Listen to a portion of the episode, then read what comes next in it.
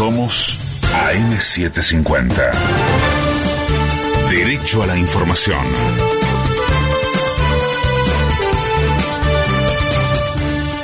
Hora 7.51 minutos. Cielo cubierto sobre Buenos Aires, humedad 84%, temperatura 24 grados, dos décimas.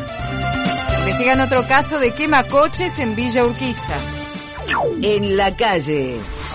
Un vehículo fue prendido fuego durante la madrugada en la intersección de las calles Lugones y Blanco Encalada. Alrededor de las 4 de la mañana intervino personal de bombero para apagar el incendio que destrozó el Peugeot 206 color azul. Según contaron algunos vecinos, se trata del tercer caso ocurrido en la última semana. En la zona hay cámaras de seguridad que ya fueron requeridas por los investigadores para determinar quién fue el autor del ataque. Informó Mauricio Polche, M750, Derecho a la Información.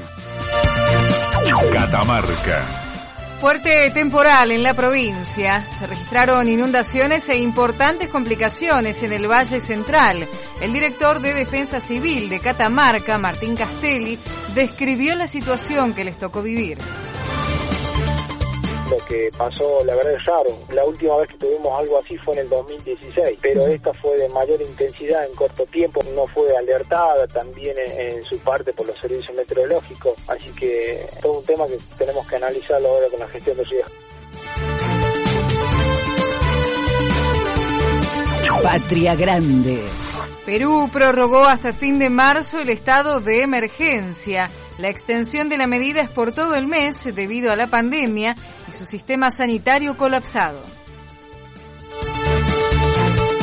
Pelota. Hoy se jugará un partido por la Copa Libertadores. Universidad Católica recibirá al Liverpool de Uruguay por la vuelta de la primera ronda del certamen. Recordamos que en la ida el equipo ecuatoriano cayó por 2 a 1.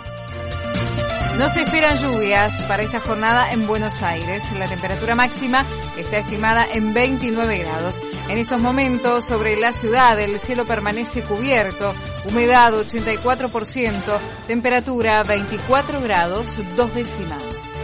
Alejandra Arce. Somos AM750. Derecho a la información.